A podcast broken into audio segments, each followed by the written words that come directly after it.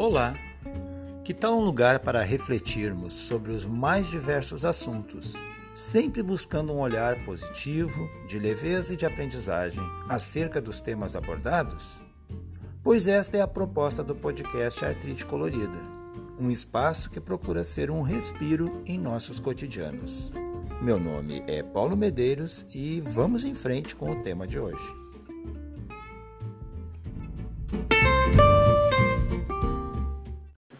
E o tema do nosso podcast de hoje é Sozinho e Feliz.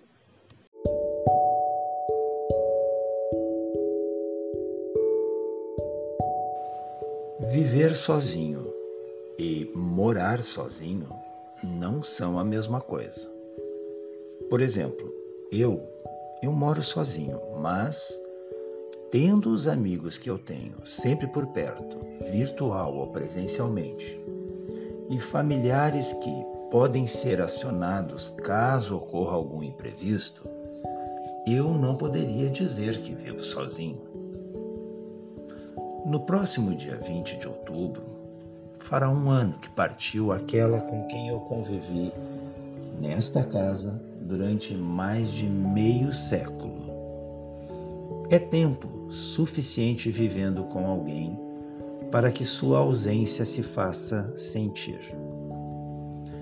Mas eu tenho optado por não cultivar melancolia em razão da sua partida, escolhendo pensar nos incontáveis momentos felizes que compartilhamos, principalmente quando eu fiquei mais velho e me tornei um ser humano um pouco melhor menos centrado em si próprio, mais empático com as necessidades dos outros.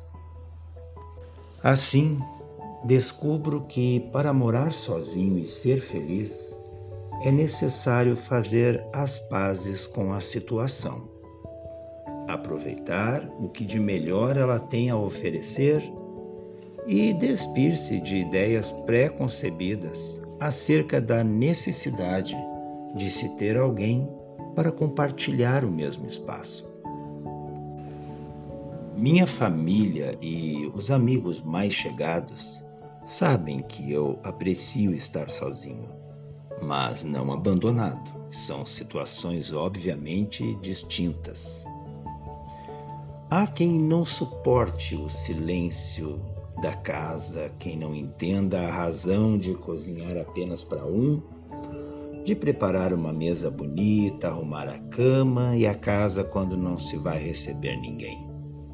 Mas, igualmente, existem pessoas que curtem sua vida em carreira solo dentro da sua casa, cuidando para que tudo esteja em ordem, na sua ordem, do modo que se sinta bem, se sinta acolhido em sua própria casa.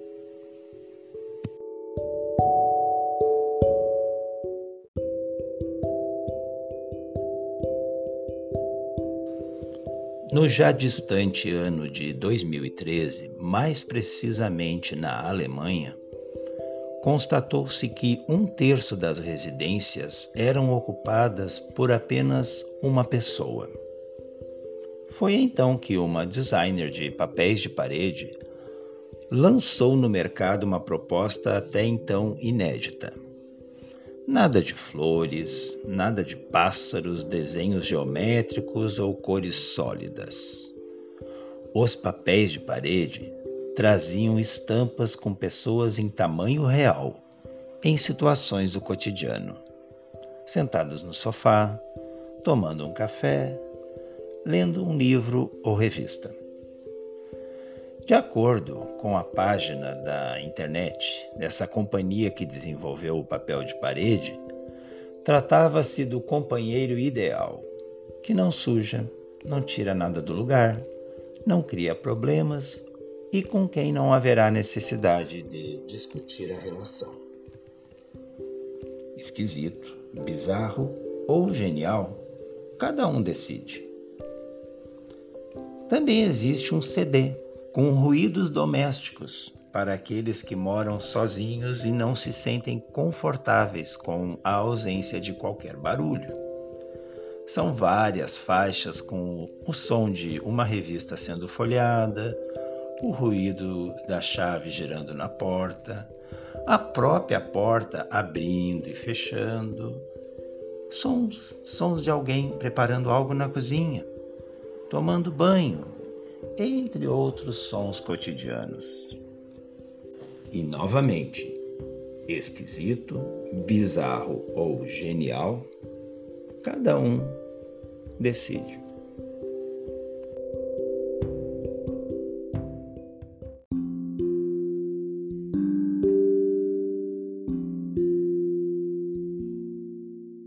Quando eu morei sozinho no Japão, descobri que havia toda uma indústria voltada para aqueles que, como eu, não dividiam sua casa com mais ninguém. Eram garrafas de leite de 250 ml em vez das garrafas de um litro, porções de saladas verdes e de frutas menores em bandejas com pedaços de melancia, melão, alguns morangos e uvas. Tudo para uma pessoa e para não estragar. E tinha até tortas, mas eram tortas pequenininhas, minúsculas, que daria uma fatia, também para não estragar. Isso era uma época em que não existia aplicativo de entrega de comida. Essa experiência que eu estou relatando aconteceu de outubro de 99 até meados de 2002. E naquela época era muito comum se deparar com máquinas automáticas nas calçadas, onde bastava inserir o dinheiro e sair dali com um almoço ou jantar para uma pessoa. Aliás, mesmo que a pessoa não soubesse passar um simples café, não havia problema. Estas mesmas máquinas estariam sempre por perto.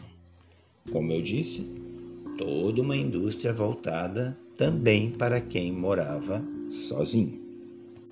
E no Brasil também descobriu-se que muita gente decidiu assim morar. Quer dizer, decidiu em alguns casos. Já existem residências com dimensões ideais para quem não compartilha a habitação.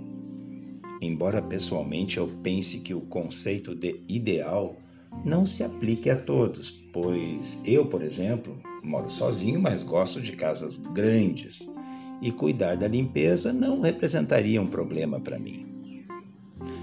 Em 2019, cerca de 11 milhões e 700 mil pessoas no Brasil viviam sozinhas, o que corresponde a 16,2% dos lares brasileiros.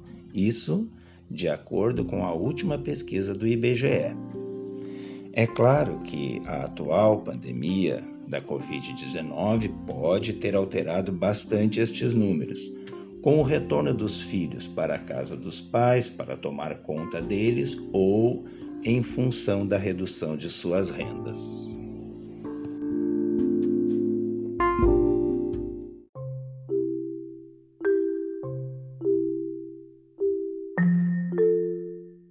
Em uma matéria sobre solitude no site Eu Sem Fronteiras, Está escrito que quando enfrentamos o incômodo do primeiro momento ao ficarmos sozinhos e continuamos investigando o que existe dentro de nós, podemos alcançar um conforto e uma sensação incrivelmente satisfatória e gratificante. Sentimos liberdade por percebermos que temos conosco tudo o que precisamos, nós mesmos. Ademais, sentimos segurança e acolhimento. Ou seja, algumas das coisas que vivemos buscando desesperadamente lá fora, em situações ou pessoas, eram, na verdade, muito possíveis de serem proporcionadas por nós mesmos.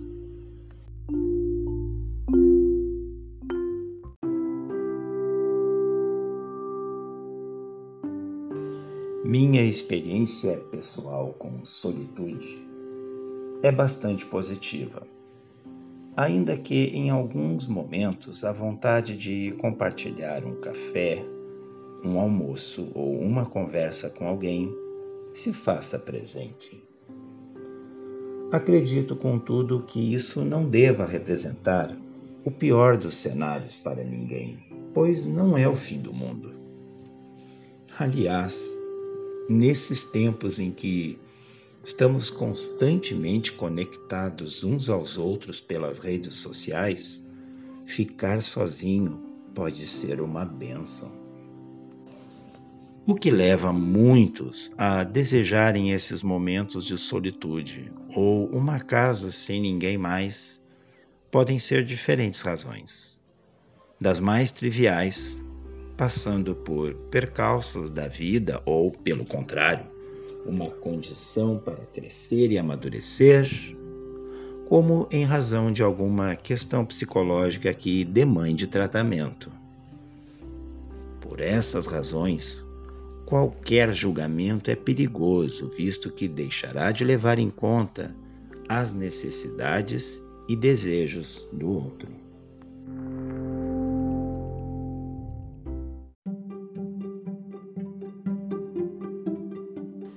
A própria humanidade mudou e muito ao longo da história. Se voltarmos nosso olhar para as sociedades primitivas, veremos que morar sozinho era praticamente estar fadado a morrer atacado por alguma fera ou passando por necessidades, visto que, por exemplo, não havia um mercado para buscar alimento quando a fome aparecesse.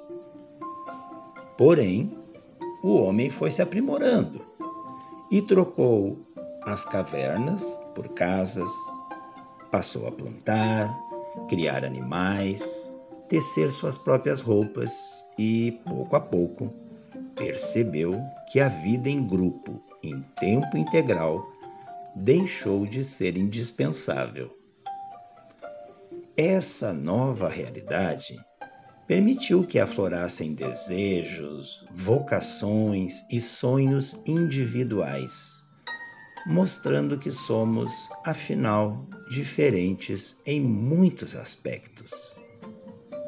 O lado positivo desses novos tempos é que trouxeram independência e liberdade, mas, em contrapartida, de mãos dadas vieram o distanciamento físico e emocional e uma sensação enganosa de que não precisamos de outras pessoas.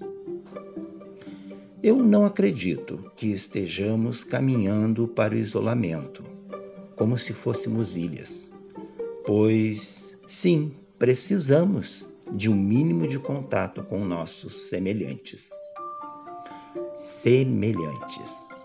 Pois o que eu vejo é que estamos nos tornando mais seletivos. As próprias redes sociais nos permitem distinguir aqueles mais extremistas dos mais comedidos, dos que postam tudo o que pensam, independente se é adequado ou não fazê-lo publicamente dos que usam do bom senso para escolher o que dizer e para quem, sem esquecer que, para tudo, existe um momento certo. E quem não pensa dessa forma poderá se aproximar de outras pessoas igualmente impulsivas. As redes estão aí para isso também. A conclusão é Quanto mais o ser humano se conhece e age com coerência, maior a possibilidade dele criar formas de sentir-se feliz e em paz consigo mesmo, acompanhado ou não.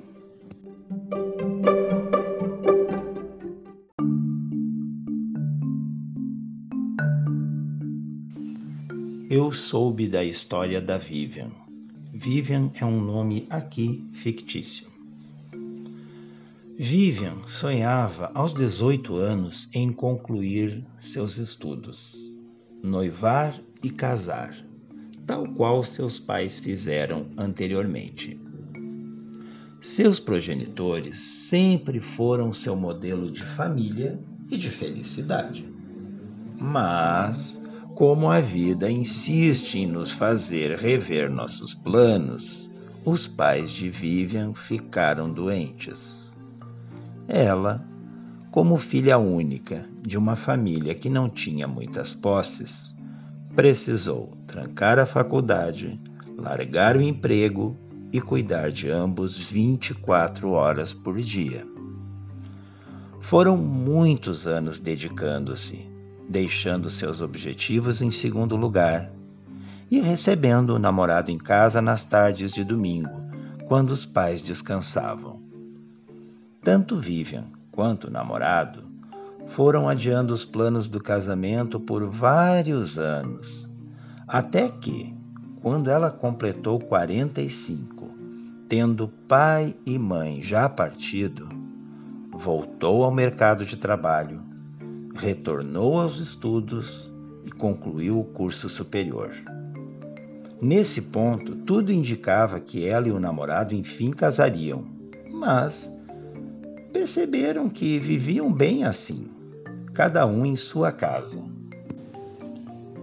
Viajavam juntos, costumavam se encontrar para jantar toda semana, se amando e se respeitando, mas não cogitavam dividir o mesmo teto, ao menos por enquanto.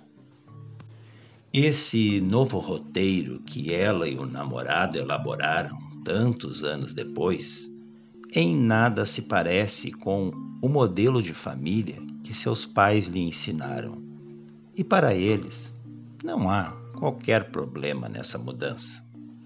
Para eles, importa estarem bem, estarem felizes. Moram sozinhos, mas estão muito comprometidos um com o outro seguem juntos por opção, não por uma relação de dependência. Afirmam que a liga que os mantém unidos é a preservação da individualidade de cada um e, claro, o amor. É o tipo de arranjo que não serve para todo mundo e também não há problema nisso. O problema só existe quando a gente quer seguir morando sozinho e o seu companheiro ou companheira deseja fervorosamente o contrário e não aceita de modo algum a sua decisão a respeito. Aí não há outra solução senão uma boa conversa.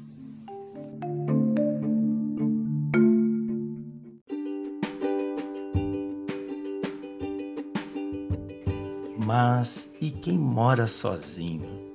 E quanto à casa de quem mora sozinho, pense que tu podes escolher as cores das paredes, o estilo dos móveis, se vai ter plantas, aquário, cachorros, gatos, cobras ou aranhas por perto. Se quiser escrever na parede da sala uma frase do seu poeta favorito, basta caprichar na letra ou adesivar. Quer ter uma estante cheia de livros e não de eletrônicos? A escolha é totalmente sua. Quer se tornar vegetariano ou vegano? É tudo contigo. Quer manter a casa uma bagunça ou sempre arrumada? Também será a sua opção. Ninguém para negociar, ninguém para dizer que é um absurdo e que não vai permitir uma coisa dessas. O importante é fazer da sua casa um lugar especial, torná-la não um refúgio, mas um espaço acolhedor. E lembre-se que é uma opção sua morar sozinho e que basta marcar com os melhores amigos um café ou um almoço para preencher os espaços da sua casa com risos sinceros palavras amigas e o conforto que a certeza traz que quem tem bons amigos nunca estará só.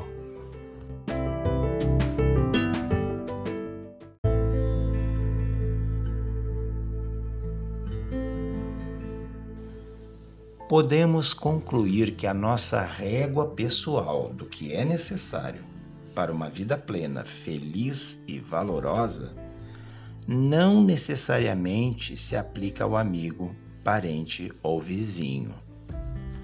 Cada um tem sua própria história. Suas experiências o moldaram naquela pessoa que conhecemos. Respeitar suas escolhas, assim como também nós não desejamos ser julgados, é essencial para o que chamamos de convívio harmônico. E não esqueçamos que algumas pessoas estão muito bem sozinhas, outras estão ótimas com seus parceiros de vida. E essa pluralidade é o que nos torna tão interessantes.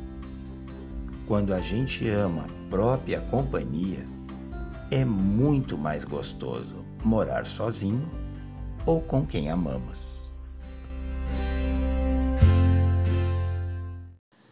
E para encerrar o nosso podcast de hoje, eu escolhi uma poesia da Cecília Meirelles que fala a respeito da solidão. Eu escolhi ler as três primeiras estrofes, porque acredito definam muito bem o que ela chama da solidão.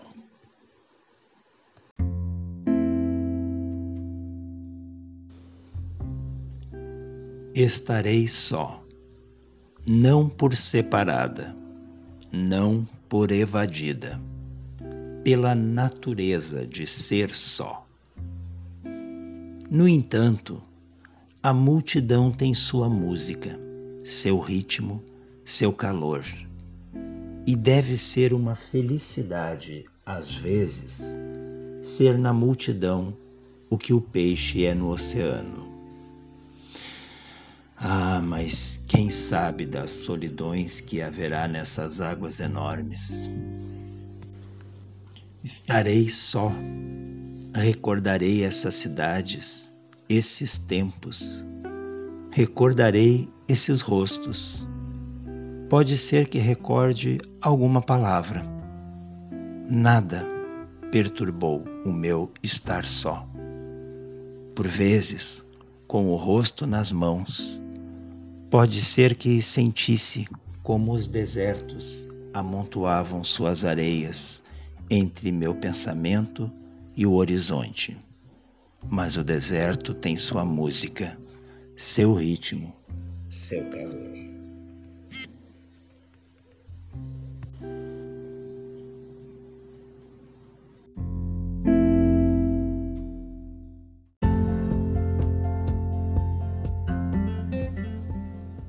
E aqui chegamos ao final de mais um podcast.